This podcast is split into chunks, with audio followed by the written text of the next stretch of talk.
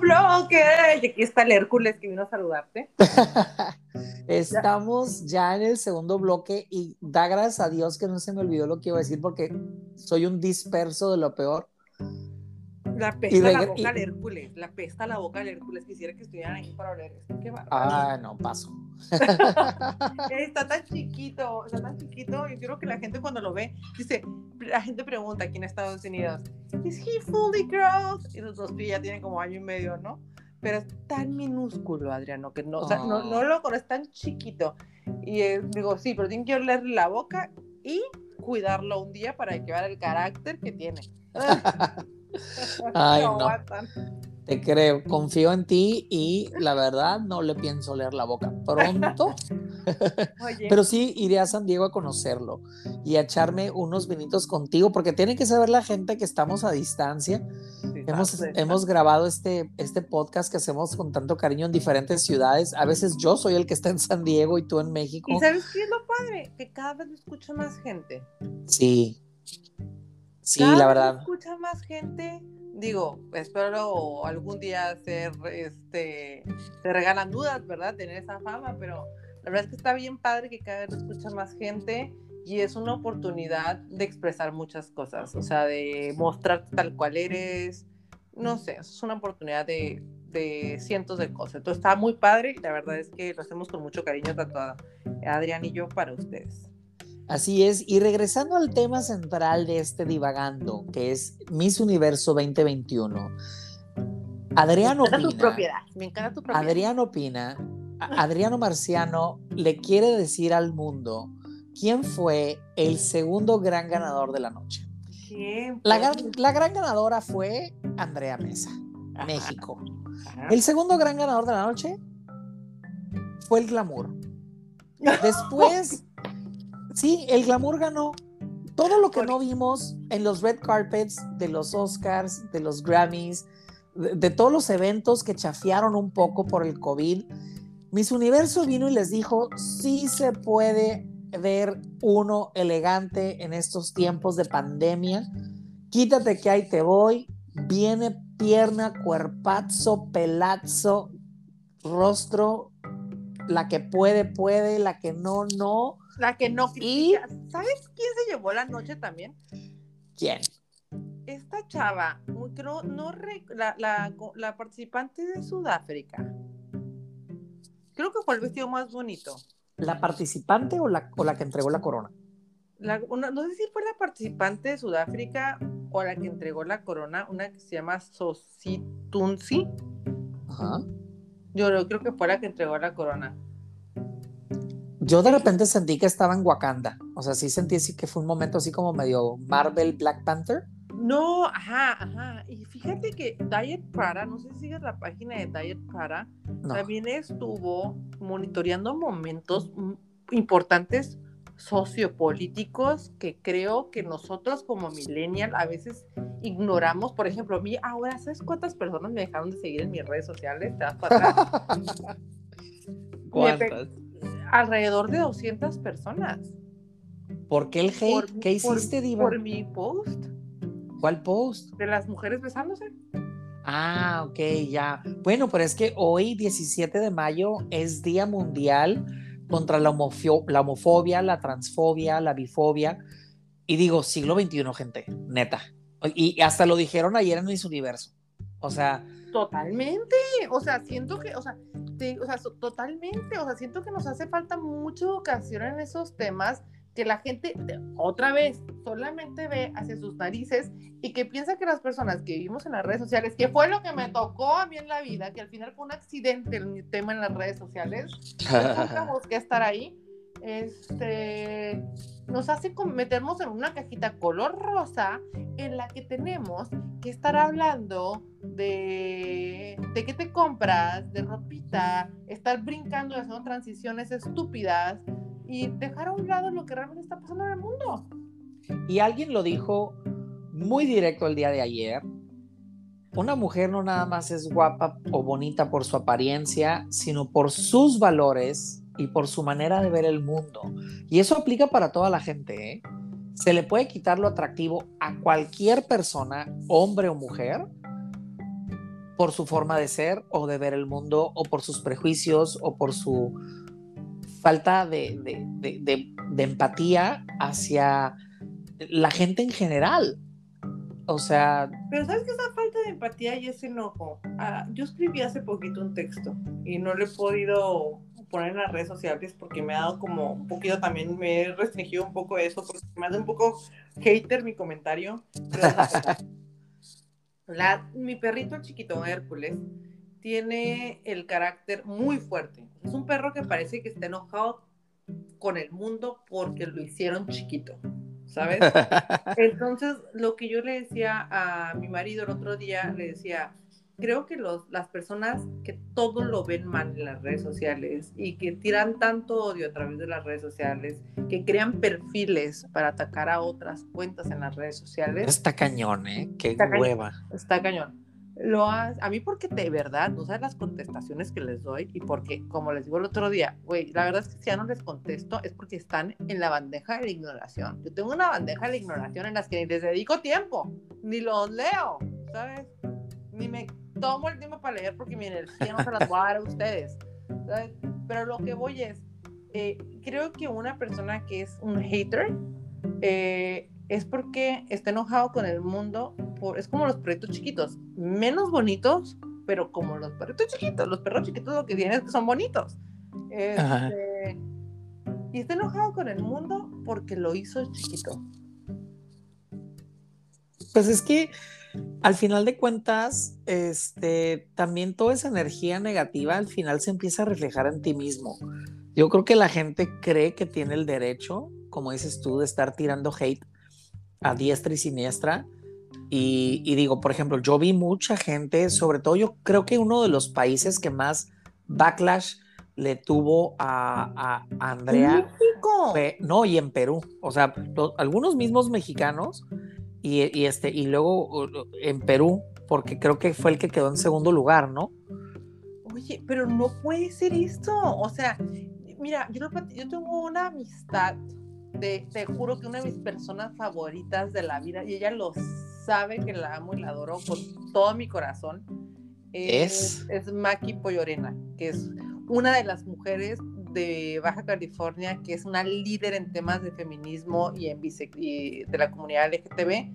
Eh, y, para ella era mi post, para una de las personas a las que les dediqué mi post de ahora era para ellas era para ella que me regañó me dijo que yo tenía que especificar LGT, de cada uno de LGT especificaron mi post y le digo, al final, al final ese post no lo escribí yo, no lo pude yo alterar porque no es mío, falta mucha información, pero la idea y la intención del tema de la inclusión ahí está. O sea, este, está, es algo que yo encontré y que, híjole, amé el contexto. De hecho, Claudia Lizaldi me lo pidió, me lo pidió Edna Monroy, varias actrices de Ciudad de México me lo pidieron.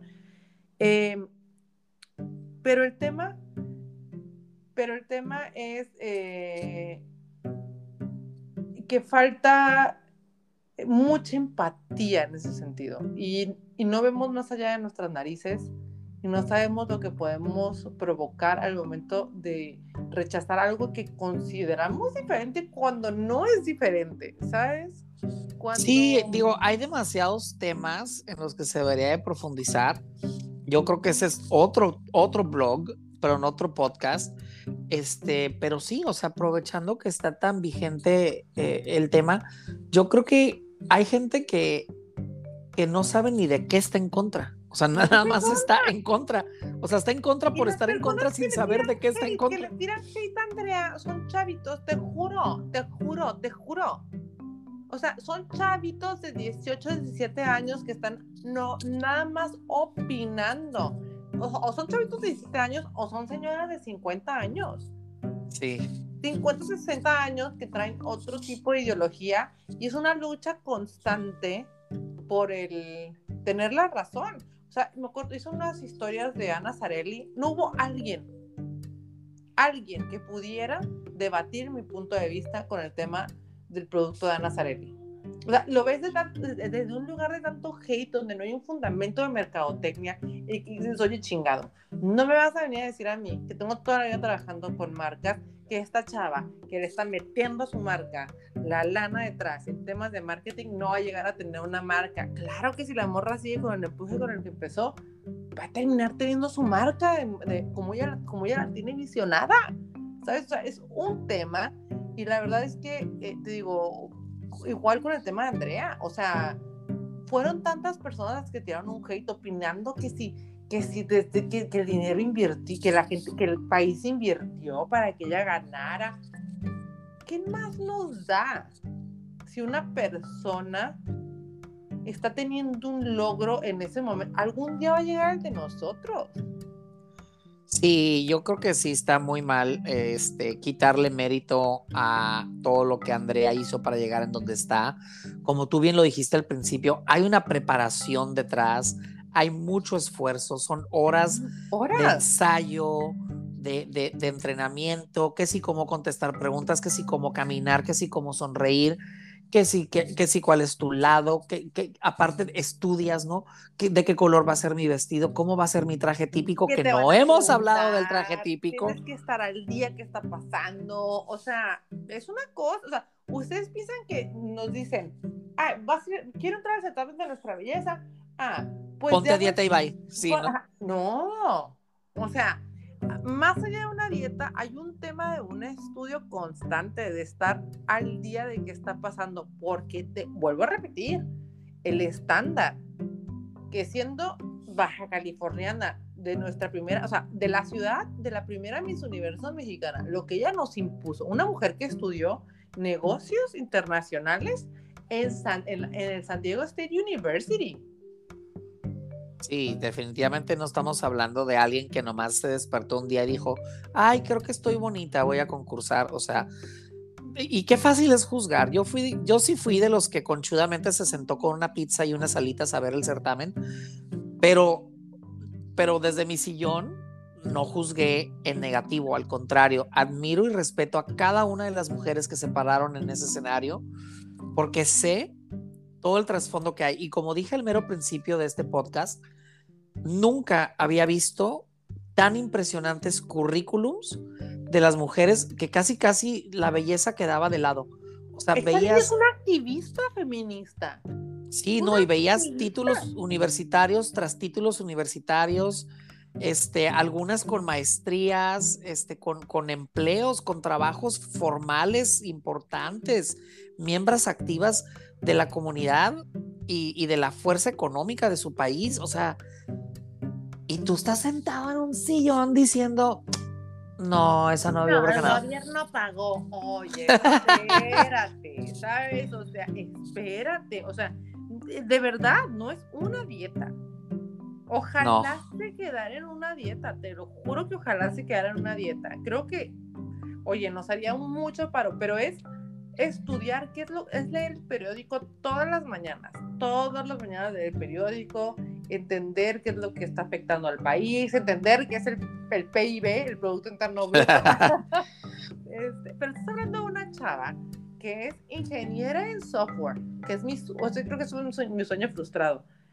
Eh, es activista contra la violencia de género. Todo el día de ayer Chávez estuvo recibiendo escándalo, o sea, estuvo recibiendo amenazas por haber ganado un concurso que la gente consideraba machista.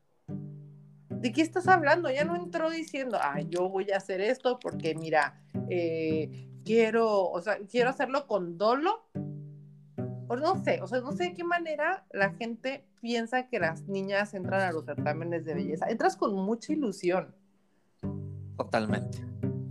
No, y además, no nomás es la ilusión de portar una corona. Acuérdate que la Miss Universo, ya que gana, es mucho altruismo. Es abrirle las puertas a, tener la oportunidad de viajar, de representar no solamente a tu país, sino a las mujeres en general y acercarte a diferentes causas sociales. Este, yo he visto mucho activismo desde la protección animal, los niños, la violencia de género, o sea, hay mucha cercanía con fundaciones eh, a nivel mundial, con, con, organizaciones no gubernamentales, con la ONU, o sea, es, es realmente todo un, todo un movimiento. o sea, por ejemplo, lo que hizo esta niña, esta, la que es, ¿cómo se llama? Esta actriz que ahorita hace, em, tú vas a saber, tú que te encanta este tipo de cosas, la que hace Wonder Woman. Ah, sí, la israelí, se me fue el nombre ahorita, pero sé que es israelí. es israelí, ajá. O sea, ella, por ejemplo, el personaje de Wonder Woman. Ahorita me voy a acordar. ¿A cuántas niñas no inspirará ella? Ahorita me voy a acordar. Gal Gadot, ya me acordé. Tiene un nombre raro. Ajá. Gal Gadot. Ajá. O sea, con ese personaje, ¿cuántas niñas no va, no va a inspirar? O me escribe con mi post. Me escribe con el post que hice de las chavas que se están besando, donde hablaba del respeto, del amor. Me escribe una farisea, así le vamos a poner. Una farisea Así, porque no son fariseos, güey. O sea, si vamos a hablar, eso es gente que es farisea. o sea, a mí me choca esas personas que mucho golpe de pecho y lo que tú quieras, y la iglesia y todo, y nada más se la pasan en la crítica. Perdón, pero así pasa. Este, entonces me escribe esta chava, esa señora, y me dice que no, que qué pasaría si una niña ve esto. ¡Qué padre! ¡Qué padre si una niña ve esto y aprende a respetar el amor en todas sus versiones! No, y además, bueno, ya, ya estamos hablando como de dos cosas, pero regresando al tema. Son dos cosas que están muy junto con pegadas, Adrián. O sea, están pegadas estas dos cosas. Sí, pero quiero hacer una analogía entre, por ejemplo, lo que dice esta persona, ¿qué pasaría si una niña ve tu post? Y, por ejemplo, ¿qué pasaría si una niña ve el Miss Universo? Si una niña ve un Miss Universo, yo no esperaría que la niña diga, ah, yo de grande quiero estar bonita. Yo, yo esperaría que la niña, yo de grande quiero estar igual de preparada que ellas, porque todas tenían carrera universitaria. Totalmente. Todas tenían un título universitario, todas tenían trabajo, todas tenían un hobby o una pasión interesante. Algunas se notaba que habían nacido en una... ¿Viste la de Asian Hate? Sí. Wow. O sea, wow, perdón, pero a lo que iba antes de que terminamos el primer segmento era eso, que Diet Prada y es una de mis páginas favoritas de tendencias de moda, dijo eso, o sea, hizo alusión a cómo este evento se convirtió en algo con impacto sociopolítico. Lo que estamos viviendo y cosas que omitimos por estar metidos en el tema de las redes sociales es una realidad. O sea, hay demasiado hate en el mundo ahorita. Y lo que estamos viviendo en Estados Unidos dentro de la comunidad asiática. horrible, güey. Perdón que me ría, pero es que, no sé, de repente te salió así como que lo norteña, pero ahora como que te me fuiste allá para Nuevo León, de que lo que estamos viviendo en Estados Unidos. no, no, es que es de verdad, o sea, es de verdad, o sea, siento que a veces omitimos por querer cumplir con los estándares de perfección y del mundo rosa, estilo las influencers de Monterrey, la verdad, nos estamos olvidando que estamos en un mundo que de verdad siente y que de verdad sangra. Sí, y, sabes que yo normalmente estoy un poquito en contra de politizar ciertos eventos. O sea, por ejemplo, me choca que en los Grammys se pongan a, a, dar sus speeches políticos o en los Oscars, pero al mismo tiempo creo que sí es cierto, creo que la gente que está en posición de influencia que tienen cierta fama y que tienen los, los, focos de la atención encima, aprovechan a dar ese mensaje. Y yo creo que ayer era un día muy importante para dar ciertos mensajes, porque no nada más era un evento en donde mucho, muchos ojos del mundo estaban puestos en él, porque es un, certamen universal, es un certamen que se transmite en, vivo a, a todo el mundo, sino que se vea la opinión de la mujer y que se respete y que se valore y que se imponga también, como lo dijeron algunas de ellas en sus respuestas.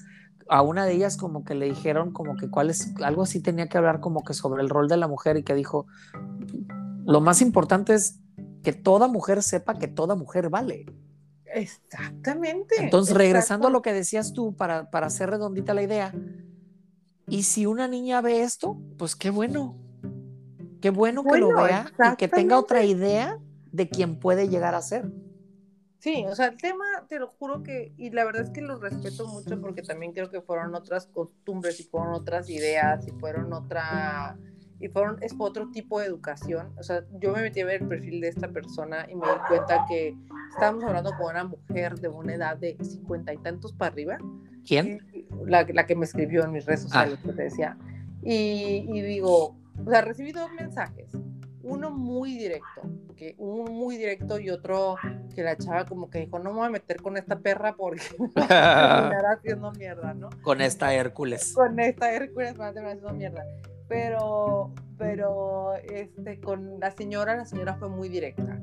Y la verdad es que eh, no puedo yo respetar, porque al final son víctimas de víctimas, bien lo dijo Luis Hay en su momento, eh, y es un tipo de educación, es una manera en que fueron inculcadas estas mujeres, y ellas están ingresando en las redes sociales, no las puedo juzgar, pues son sus creencias, pero sí se vale que les pongas un estate quieto. Yo le puse un estate quieto a la señora y le dije, mire señora, podemos estar todo el día discutiendo desde un tema bíblico y desde un tema ateo. Yo soy una persona creyente, pero creo en un Dios que defendió a una mujer em, y creo que el mensaje es muy claro en temas bíblicos. A una mujer que defendió, que, que, era, que era prostituta, y la defendió de los fariseos. Creo que hay veces que pecamos de ser súper católicos, pero que atrás nos estamos comiendo al prójimo. Sí, aquí, eh, mira, el tema más grande de estos es que desgraciadamente, y tan lo existe en la religión como lo existe en el mundo, como lo existe en las redes sociales, es la doble moral. La doble moral. Es la doble moral. Y la doble moral para mí, yo creo que mata todo. O sea, llega un punto en el que pierdes todo valor de tu opinión porque no predicas con el ejemplo, porque crees que unas cosas te omiten de otras. O sea, tú dices, ay, voy a misa, ya puedo odiar a quien yo quiera. Yo prefiero que no vayas a misa, pero no, no odies a nadie. Vive y deja vivir. Mucha tolerancia. Sí. Mucha tolerancia. Y la verdad es que creo que no aprendimos nada con el tema de la pandemia. Y es muy triste, es muy triste esa situación porque ha sido un año bien cansado, un año, y hasta te regañé el otro día en las redes sociales. Espérame, no estés sacándome a la gente que salga, porque no somos Estados Unidos y 5% de la población de México está vacunada. ¿Solamente el 5 hasta ahorita? Solamente el 5, Rey. Yo pensé que ya estábamos como en el 10. No sé qué estás hablando, solamente el 5, porque a muchos les, pusieron la primera vacuna y ya no regresaron a poner la segunda vacuna. Bendito México. Bendito México. Pues porque la gente. El 5 de la población. Por eso, bendito México de que la gente dice, ah, ya me pusieron la primera, ya fregué. No, pues es un proceso. Es un proceso, es el 5% de una población. Entonces, pues bueno, eso fue lo que se vivió ayer en, el certamen de nuestra, de nuestra visa de, de Miss Universo. Y la verdad es que creo que nos dejan muchas lecciones desde muchos aspectos, o sea, desde muchas vertientes. Para mí, la verdad es que eh, se conjugó todo en uno y que más ahora que nunca tenemos que ah, abrazar y serle fiel a nuestros ideales y a lo que creemos y a lo que vamos como mujeres. Ayer creo que estas mujeres nos dieron una gran lección, como bien dices, mi querido Adrián. Sí. Una gran lección, no nada más de elegancia, sino de inteligencia. Entonces, sí. Qué, qué, bonita reflexión, qué bonita reflexión. Coincido totalmente contigo. Creo que mucho pudimos, mucho podemos seguir desmenuzando de ayer. Y qué gusto que México esté nuevamente en los ojos del mundo. Tuvimos una probadita con el gane del Canelo, ¿verdad? Un fin de semana antes. Se nos casó. Este. Otros temas que tenemos que hablar. Este, pero bueno, el Canelo Álvarez vino a poner a México en el mapa con, con, su triunfo. Después vuelve a estar México en el mapa con el triunfo ahora de, de Andrea. El próximo domingo me toca a mí levantar el evento porque cumplo años y voy a poner los ojos en México otra. Ay, soporta. Y la que soporte. No te soporta, Tenía que aventarme el gol a ver si alguien me escucha y me felicita. Este, no, pero regresando a lo que estabas diciendo, eh, mucho que aprender el día de ayer, muchos mensajes de unión, mucho, mucho positivismo. Y, este, y definitivamente el 2021 es un año importante para la mujer alrededor del mundo. Este, estamos entrando en, en las últimas filas de, de, de, un año electoral en varios estados de, de, México y donde se ve mucha mujer representada también en, en cargos importantes. Sí, pero, pero te voy a decir, a mí me gustaría que ese tema fuera mucho más sincero que por estrategia. Y te lo digo como una persona que ha estado mucho tiempo involucrada en temas de, de, marketing, de política, y la verdad es que a mí eso me duele, a mí me gustaría que no utilizaran la tendencia actual en temas de marketing para hacer ese tipo de cosas y que la cosa fuera mucho más honesta. Entonces, tenemos un certamen de belleza que es mucho más honesto que la política que estamos viviendo hoy en nuestro país. Qué fuerte, qué fuerte, pero sí. Pero bueno, nos quedamos con lo bueno. Lo bueno, ganó el glamour, lo bueno, el panel feminista, las mujeres eligieron a la mujer y ganó México, ganó el norte y ganó el mundo, porque tenemos una Miss Universo digna del puesto al que aspiraba, le pese al que le pese, haters gonna hate, va a ser un gran papel, yo estoy con ella y la felicito y me uno al club de fans y veremos cómo se comporta todo este año. Estoy seguro que va a ser una Miss Universo que va a dar mucho de qué hablar. No creo que sea alguien que se vaya a sentar con la corona 12 meses para entregarla después. Creo que viene mucho en temas de equidad de género y eso, la verdad es que ya estoy esperando para ver de qué manera nos sumamos con la comunidad y empezar a generar ese cambio. Adrián, amé pasar esta noche contigo debatir este tema contigo. Siempre es un gusto estar contigo. Siempre es un gusto, Diva Loma, siempre es un gusto y no, no vamos a parar. Mándenos, por favor, qué quieren que hablemos. Digo, nosotros ya tenemos una lista como de 20 temas, nos faltan días para grabar, pero que nos diga la gente, que nos diga la gente si le gusta lo, lo que estamos haciendo y qué más quieren escucharnos, meter nuestro granito de arena, nuestra cucharita en, en estas temas de actualidad que son divagando. Pues ya está el podcast de la semana. Eh, gracias por habernos escuchado, por habernos sintonizado de nuevo. Mi nombre es Diva Lomas y estoy con Adriano Marciano con S en todas las redes sociales y nos vemos pronto. Besos a todos y seguimos aquí divagando. Bye. Bye.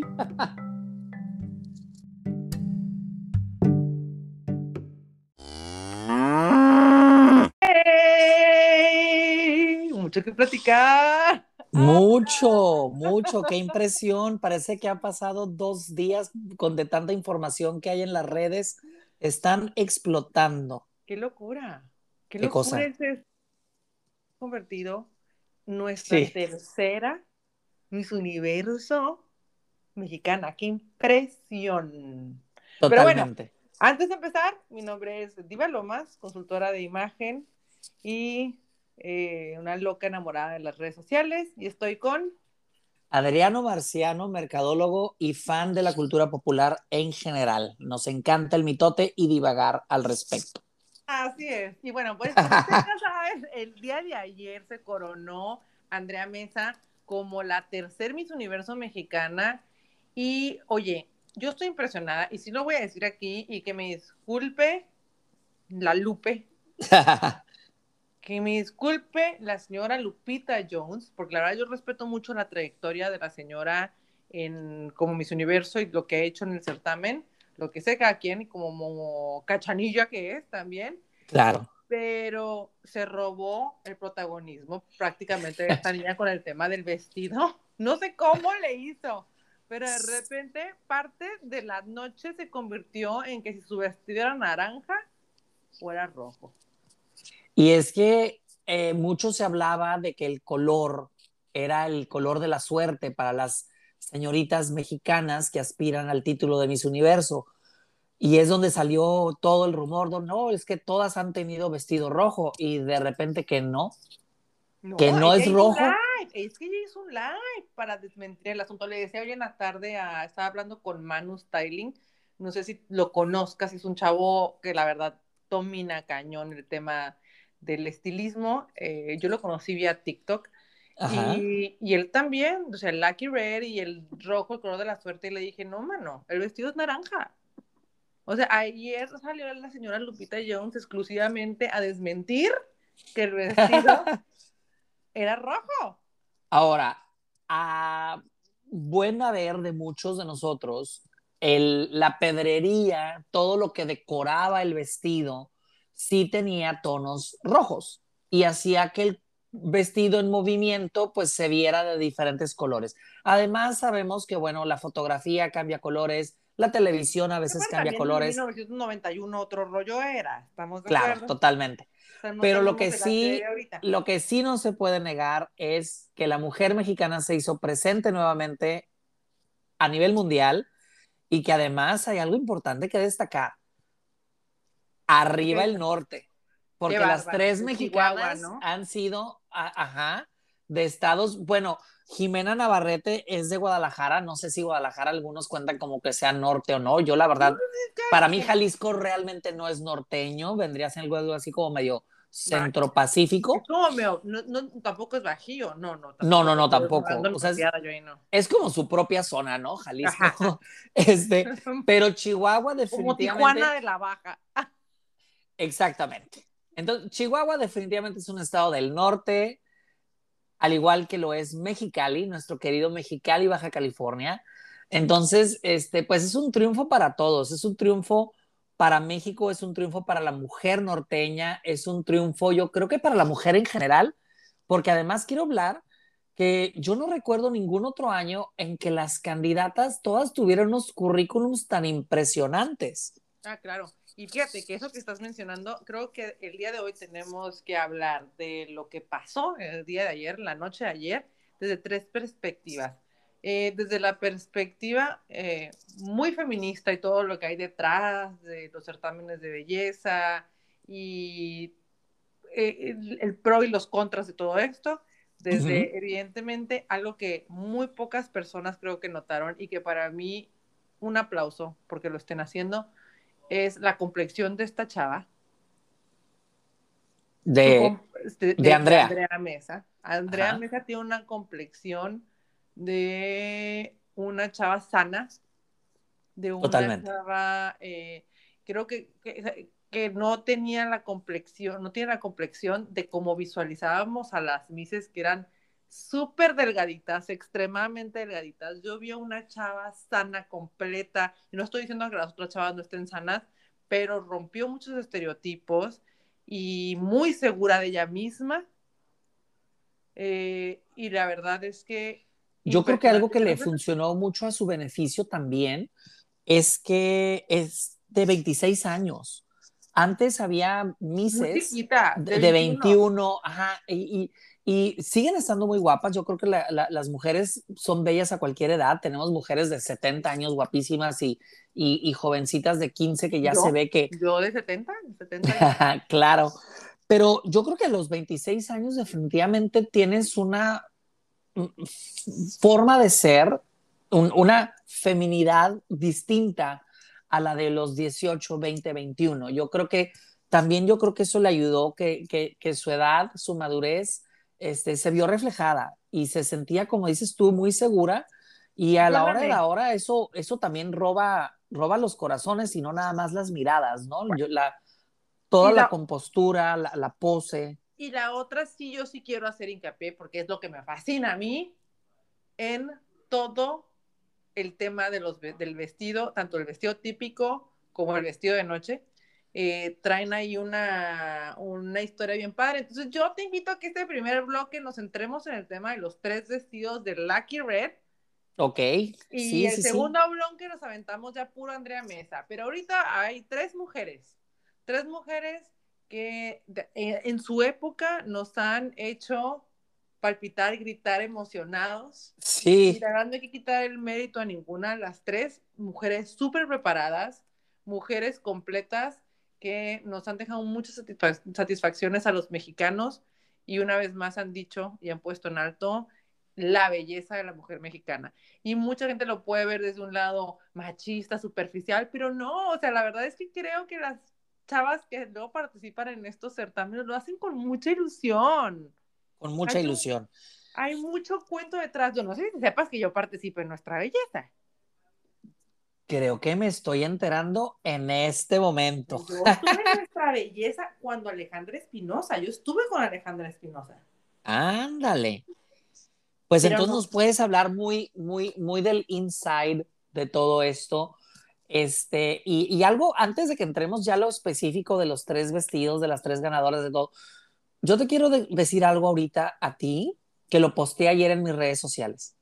A ver, échale. Ya quisieran la noche de los Oscar tener uno de los vestidos que lucieron las Miss Universo ayer. Qué brutas, ¿eh? todas. O sea, la de Puerto Rico, wow. O sea, yo creo que ya Miss Universo no quiere ser un artista de Hollywood. Yo creo que las artistas de Hollywood quieren ser una Miss de las que vimos ayer. El estándar de moda, el estándar del glamour, el estándar de, de, de, de, esa fantasía de una noche, red carpet, etiqueta, vestido de noche, o sea, se lo robó por mucho a lo que vimos el, el mes pasado en, en, en, Oscars. Totalmente de acuerdo pero totalmente, absolutamente de acuerdo contigo. Es que, ¿sabes? Es lo que te digo, o sea, detrás de todo, de toda la parte, del dark side de este tema de, de, porque si hay un dark side, ah, siempre lo hay, el lado También hay una historia y hay una ilusión de todas, de sentir que caminas por la pasarela, eh, y, sabes, y sabes una cosa, y te lo digo por experiencia propia, tú no vas diciendo, eh, me van a calificar porque sea la más bonita. Sabes que la inteligencia cuesta. Y eso es algo, y te voy a decir un mérito que le doy a la señora Lupita Jones. Lo que sé que aquí todos sabemos que en 1991 Lupita Jones no ganó por ser la más bonita. Ganó por su seguridad. Ganó por su inteligencia. Ganó por muchas cosas. Yo, por ejemplo, estoy viendo aquí en internet, me tuve que recordar, pero, por ejemplo, hubo un momento de la competencia en que salió vestida de charra. Sí, claro, pues, de charra. Con sombrero de charro, con un traje que se veía hecho a mano. Yo bajé los videos ahora. Sí, unos aretotes que dicen quítate que ahí te voy. Este, y un color verde bandera, o sea, y qué bonito, o sea, qué padre, porque te voy a decir una cosa, la mujer charra es guapa no, no, no es una mujer que se vea tosca o con personalidad. por andar a caballo, al contrario. La postura que tienes que llevar al montar el caballo, mía que no soy experta, la postura que tienes que tener en el caballo tiene, o sea, tienes que hacer, tienes que tener una postura muy erguida para no lastimarte la cintura, la espalda, pues imagínate el, boteo que tienes, si no traes una buena postura, eh, terminas, terminas lastimándote. Yo te voy a decir, yo para prepararme para ese certamen, me acuerdo, a mí me preparó Karina Kulhacha Ándale. No sé si te acuerdas de Karina Kulhacha. ¿Te acuerdas de ella? A mí me preparó Karina Kulhacha. Ella fue la que me preparó para ese certamen. Yo tenía 23 años y en ese entonces el límite de edad para participar era 23 años. Ahí me prepararon desde los 22 años para ese certamen y la preparación que llevé no solamente fue una preparación para que te veas bonita, fueron clases de dicción, fueron clases de caminatas, fueron clases de pasarela, de postura, de etiqueta, fueron clases de muchas cosas. Y es que para hacer Miss Universo, ahora sí que es, como dicen los americanos, ¿no? The whole package. Es todo. O sea, tienes que tener poquito de todo o muchito de todo. Entra la más aventada de esos exámenes. Así, no entra la más guapa, entra la más aventada. Sí, y luego hubo muchos estereotipos que se rompieron anoche. Este, por ejemplo, eh, países en donde uno dijera, bueno, típicamente la mujer de este país es tal o cual. O sea, por ejemplo, Canadá mandó una mujer afroamericana, Inglaterra, Estados Unidos, eh, mujeres de tez negra. Este, la, la representante de Australia parecía más como tipo del sureste asiático o sea, había mucha mezcla y yo creo que eso está muy interesante porque al final de cuentas estás representando un país, pero ¿cómo se representa dignamente un país? ¿No? O sea, ¿cuál es el, look característico de una mujer francesa o de una mujer canadiense de una mujer. Mucho hate en las redes sociales. ¿eh? Mucho, mucho. Pero al final de cuentas, el certamen se llama Miss Universo y yo creo que la belleza, al final de cuentas, debe ser universal y no estereotipizada. Exactamente, totalmente de acuerdo contigo. A mí la verdad sí se me hace gacho, o sea, el ataque que, que sufrió, por ejemplo, Andrea Mesa a través de las redes sociales, donde decían que... Pero bueno, no me, no me quiero adelantar, porque siento que me estoy metiendo en otro tema y quiero terminar el tema de los vestidos, porque yo... Vamos a terminar el tema de los vestidos. qué? Yo sí me aventé mi encuesta en las redes sociales, yo me voy enterando que el vestido de Lupita Jones era anaranjado. Y para mí, y con la mezcla que ahorita estamos viendo muchísimo de la combinación del naranja con el, con el rojo como complementarios, porque al final pertenecen a la misma, a la misma gama de colores y en temas de imagen les llamaríamos este, complementarios. Y, y ya ves que el rojo y el rosa durante el invierno, siendo también colores complementarios, los volteabas a ver mucho, ahorita más en temas naranja, pero lo que me sorprendió, lo platiqué con varios diseñadores de imagen, es que como Lupita Jones, siendo una mujer de tez fría, eh, pudo llevar un vestido naranja y lucirlo tan bien, que resaltara tanto, ¿no? Eh, ese vestido fue diseñado, me escribió la familia de Ricardo Juárez, el diseñador, un diseñador cachanilla que creo que a varias ah. personas les ha hecho, les, les, hizo sus vestidos en esa época. Y traté de verdad de entrevistarlo, ¿eh? porque sí fue caótico el tema de lo del vestido de Lupita Jones. Y este, no, no lo pude lograr. Yo creo que el vestido de Lupita Jones, vámonos por orden de las tres en el orden en que ganaron. Ajá, pero te fijas el, el vestido de Lupita Jones, que fue en 1991, tiene los vibes, tiene el vibe, el vestido de Andrea Mesa. Totalmente, totalmente. Yo creo que son épocas diferentes, pero sí se ve un cierto homage, como dirían los franceses, un, un, un cierto eh, así como que guiño, ¿verdad? Una reinterpretación del vestido, pero yéndonos al original de Lupita Jones, lo coqueto estaba en los hombros. Claro. No, tenía, no tenía el gran escote, no tenía la abertura en la pierna que vimos mucho ayer. Ayer vi piernas, vi kilómetros de piernas ayer y digo, no me estoy quejando porque además estaban espectaculares, pero este, por ejemplo, el, todo lo de Lupita Jones fue muy interesante porque el, el coqueteo, el, el flirt, el, lado sexy estaba en los hombros. Su, cuello muy largo, su pecho muy amplio, sus Lupita hombros. no es de cuello largo y con el corte en B que le hacen al vestido alargan la parte del cuello, llevan la atención muy padre, aparte que ya era de cuerpo súper atlético. Sí, y luego esas como barbitas que pareciera que tuviera una especie de, de, chalina o, algo así. Eh, la verdad no soy ningún experto en la terminología de, de, la costura, pero este le daba un toque exageradamente mexicano. O sea, a ella sí la veías y, decías, es que es, es, Miss México. O sea, no hay. Y demasiado porte, muy elegante. Creo que el diseñador supo resaltar muy bien el tema de los de, de las características físicas de ella pero yo tengo mi objeción con el tema de la colorimetría, porque te digo, esa tonalidad fría le hubiera quedado o hubiera brillado más en un rojo quemado, por ejemplo, ¿no? Y este tema, este, este vestido naranjoso, lo que la rescató es eh, los, los detalles en rojo que traía el vestido, entonces se cargaba un poco más. Y complementado con el maquillaje, porque sus ah. labios también son como tirándole a rojito. Ya queda claro, me queda pero claro que Lupita Jones le dieron un muy, muy buen bronceado antes de ir al certamen para, para, para neutralizarla y moverla a la gama correspondiente, pues en temas de tono. Si yo no hubiera hecho eso. Y sabes que es otra cosa que me llamó la atención. ¿eh? Sabes que es otra cosa que me llamó la atención y que también creo que fue un muy buen complemento para tanto sus joyas como los aretotes que traía, como el vestido y todo. Y que, y que es raro ver en mis universo el cabello recogido.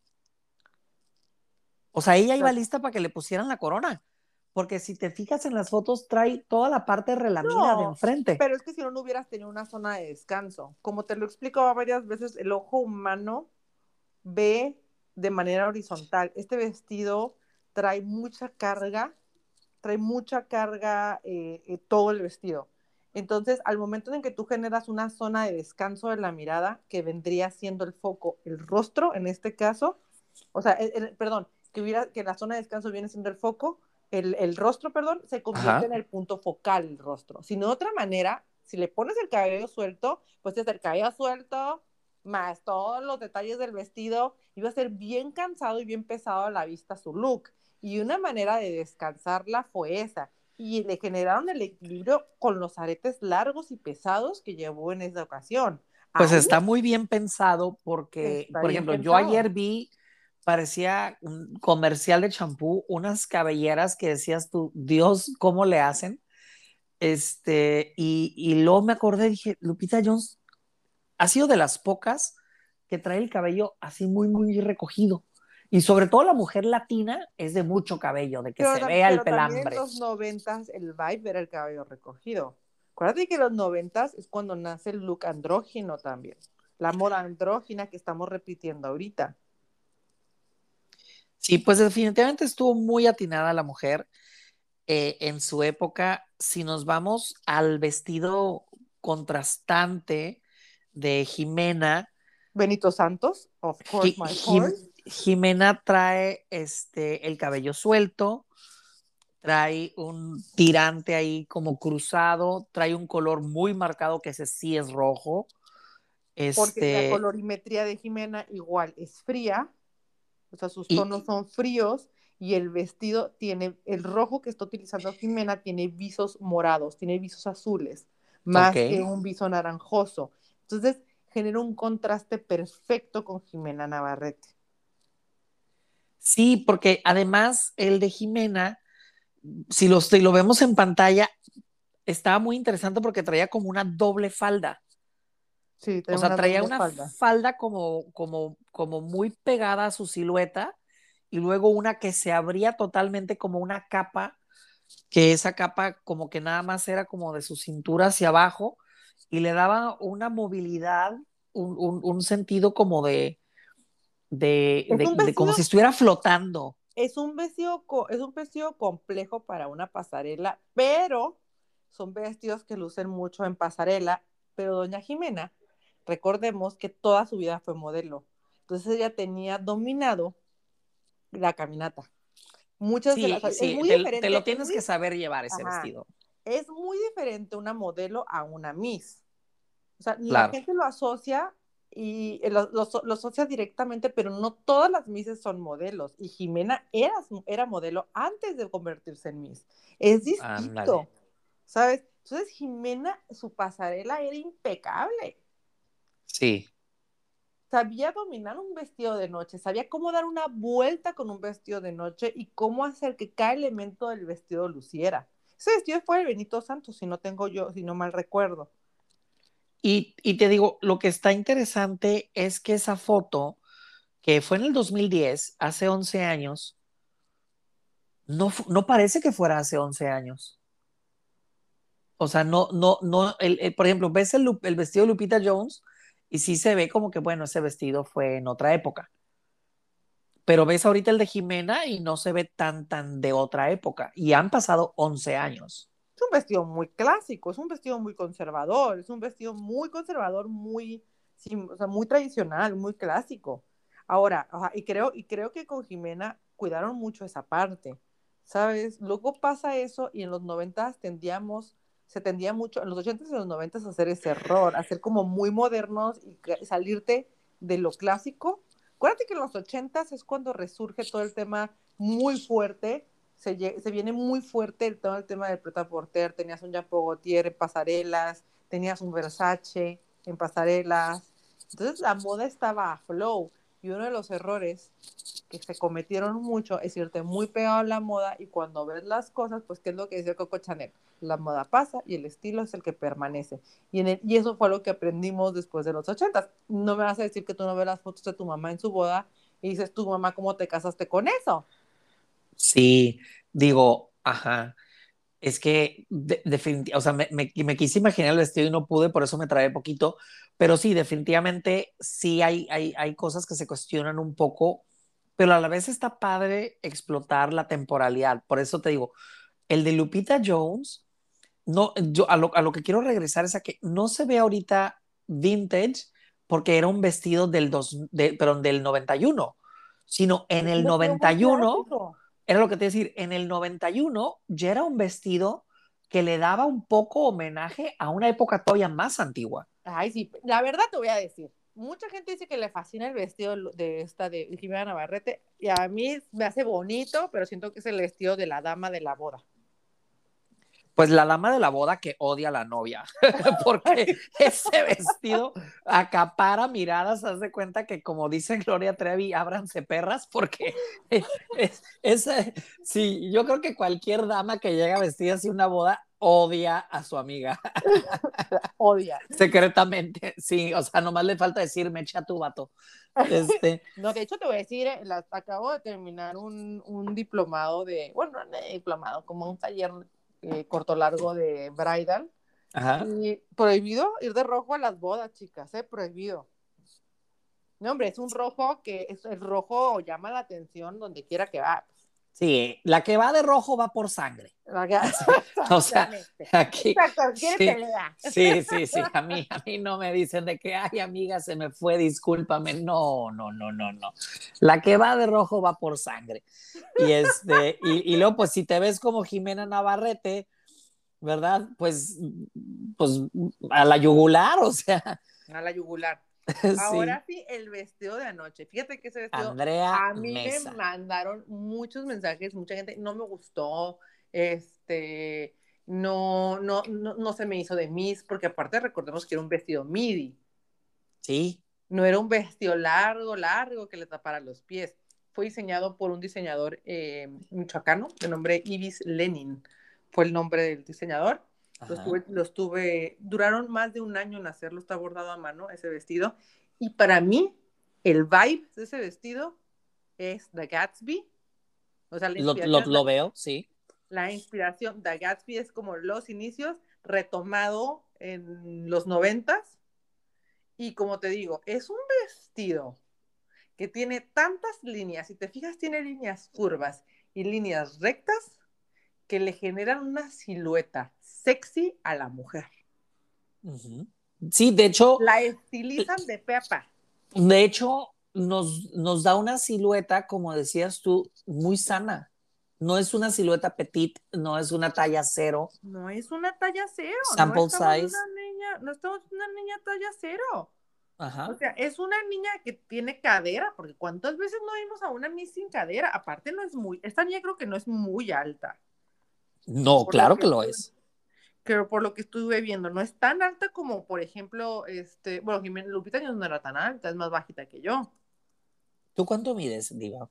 1,78 y Lupita, según yo, es de 1,72 o una cosa así. Pues Andrea mide 1.8. ¿1,80? Aquí estoy viendo en su biografía de Google.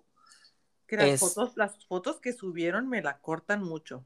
Sí, no, pero bueno, cuando yo estaba viendo el certamen ayer, cuando sale Luis Fonsi parecía un niño, el, niño en el festival con las maestras, todas le, sacaban como una cabeza al pobre. Justo hoy la chava se pone un vestido que dije, guau, de verdad que no tienes idea, yo lo que amo que generen esto, que rompan esos estereotipos físicos. Eh, sale con un vestido blanco, me parece que está repitiendo y viendo su coronación y vuelve a llorar. Yo tenía ganas de abrazarle y decirle, eres una chingona, morra este, y la chava, se ve una chava, te digo, delgada, no una chava flaquita, flaquita, flaquita, se ve una chava delgada, de buen cuerpo, atlética, sana, que hace ejercicio, que come bien. ¿Sabes qué me encanta? Que siento que o se te pasó, cosa que se me haría la cosa más rara del mundo que se te haya pasado, o realmente estás tan en shock que no lo has asimilado y no lo has mencionado, pero ese, e, ese hoyuelo, ese escote que tiene en medio el vestido, es muy share.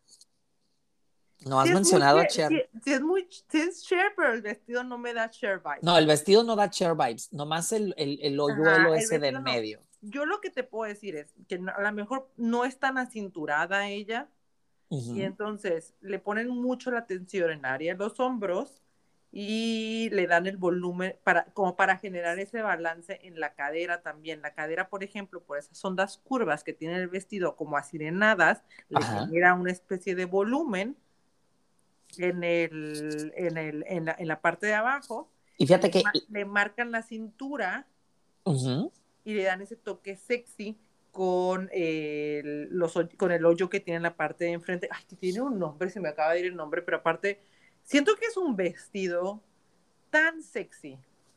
A mí me gustó mucho ah, la tela esa que caía a, la espalda, que no sabías qué era. no era un tirante, no era una capa, no era una... Pero se me hacía muy interesante eso, que cómo caía. Este, el color definitivamente súper llamativo, el movimiento que tenía, junto con ella, porque el vestido se movía con ella, sin embargo, no tenía la tela sobrante como lo tenía Jimena. O sea, eran diferentes maneras de emular el movimiento. un vestido con movimiento, definitivamente. pero supieron, tiene varios puntos focales, eso es lo, es lo bien, eso es lo más interesante. O sea, tiene varios puntos focales y lo supieron armonizar muy bien. Pero nuevamente, como con Lupita, hay énfasis en el hombro y en el cuello. ¿Te fijas? O sea, está interesante que hay más coincidencias. Para mí el punto focal de este vestido, o sea, de esta niña, yo veo el vestido y lo primero que veo es el cuerpo de la niña, más que la cara, y digo, wow, ¿sabes? Sí.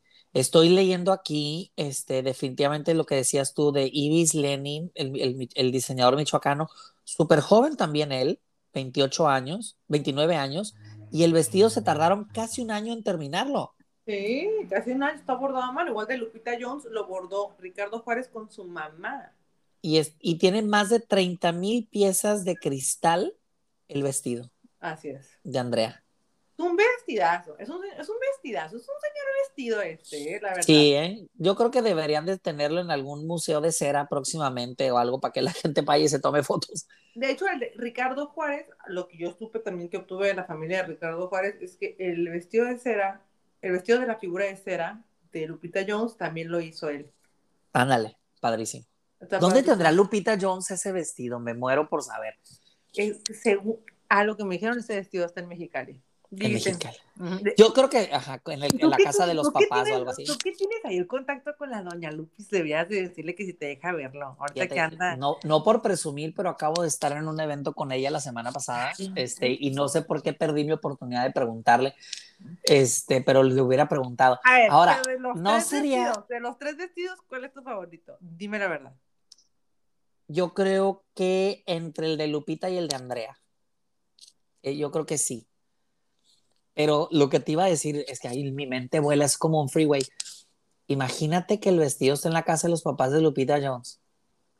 Imagínate, no sé, si tienen alguna persona que les ayuda en el aseo o algo y se lo midió. ¿Sabes cómo? Así que pues me pues dejaron sola. mucho. Pues me dejaron sola, ¿verdad? Pues quién los manda. Pues que y tras... mucho y que se sienta como princesa. Como reina del universo. ¿Cuál princesa? a mí la verdad es que yo creo que mi vestido y el de Lupita. Sí, es que el de Lupita, te digo, algo tiene. Algo este tiene. A mí, yo independientemente que me digas que se ve, que se ve otra época la foto, yo siento que es un vestido. Que, te, que te diga ahorita, Diva, vente a mi casa a ver cómo se te ve no, o sea, me cago. O sea, me cago. O sea, pero claro que yo siento que de la espalda a mí no me voy a cerrar. ¿Te sientes más espaldona tú?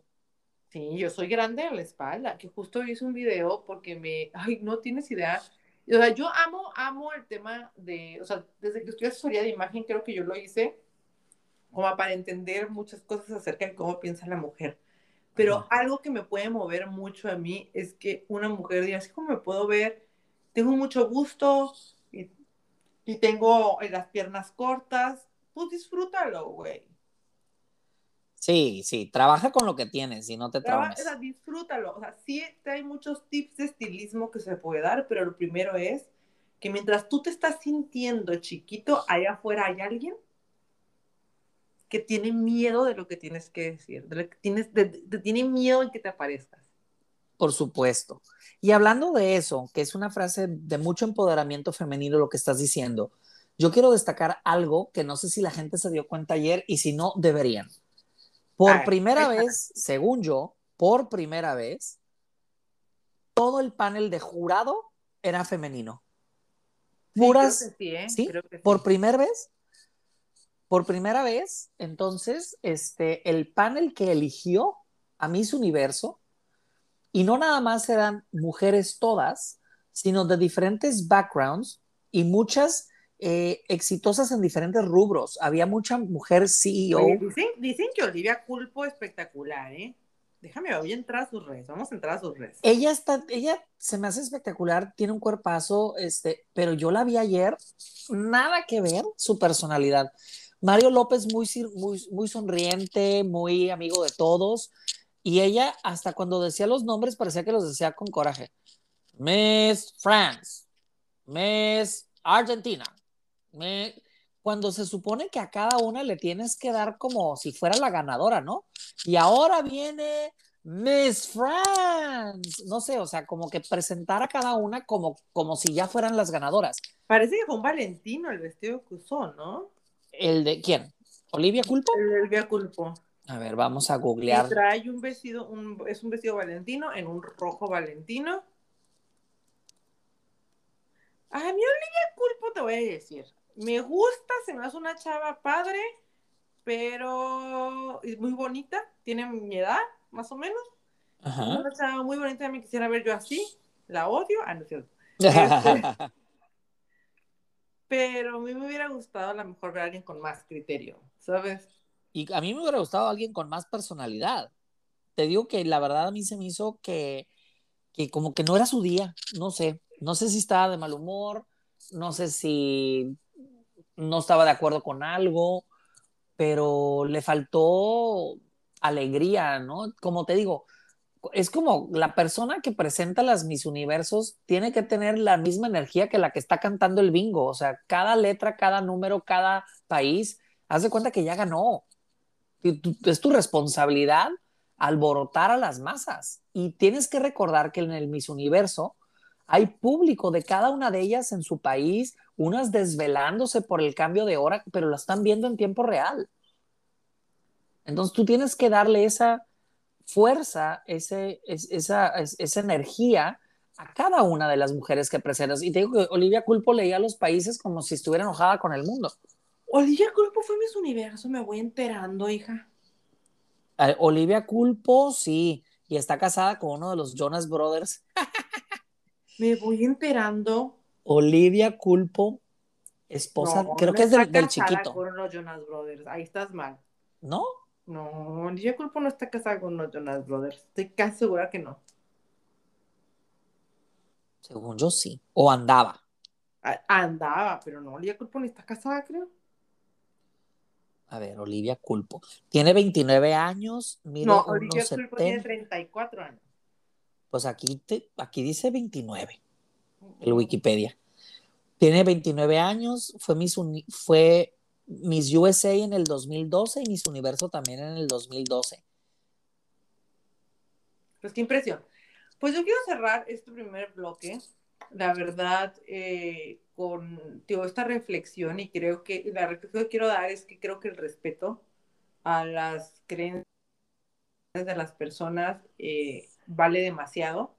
Y la verdad es que a mí el hecho de que hubieran atacado tanto a Andrea Mesa en las redes sociales, que hubieran dicho que solamente ganó porque México ganó, no tiene dinero ni para vacunas México, y ganó de belleza, se me hizo eh, muy, muy, o sea, de mucha humillación para ella, porque al final creo que no sabes por qué una persona entra o hace ese tipo de cosas, ¿no? Y creo que nos, nos está haciendo falta mucha empatía, hay una falta de empatía, hay una falta de tolerancia muy dura la que estamos viviendo ahorita en las redes sociales. Y tristemente, y tristemente... no está mal que no estés de acuerdo. Pero no, no está mal, pero qué fácil es, tristemente, tirar la piedra detrás de una pantalla, esconderte atrás de un hashtag, esconderte atrás de un seudónimo en Twitter y, y, tú no sabes todo el esfuerzo que hay detrás de, de, de, de, participar, ya no nada más de ganar. Y pues hay que saber, hay que, nunca vamos a saber a lo mejor los verdaderos motivos por los cuales el jurado, que en esta ocasión fueron puras mujeres, la eligieron. Algo vieron en ella Y yo estoy seguro que no fue algo, yo estoy seguro que fueron algones en plural, no sé si así se diga, claro que no se dice así, va, estoy inventando, pero quiero hacer énfasis a que yo estoy seguro que no fue una cosa, sino fue un conjunto y al final de cuentas, ese es mi universo, es el conjunto. Claro, y como les digo, no entra la más guapa, ellas saben que entran las más aventadas. Entonces, la verdad es que un aplauso para Andrea Mesa y qué bueno, eh, y, qué, gusto me da que esta chava eh, y que la gente que la gente que la apoyó lo esté haciendo de corazón y la verdad es que y yo te voy a decir quién fue el segundo ganador de ayer. Bueno, espérate el segundo bloque. Vamos a ah. bloque. Las amo. Pero vamos a tomar un break, vamos a salir unos vinitos y nos vamos al segundo bloque. Me guardo para el segundo bloque. Órale, ya estás.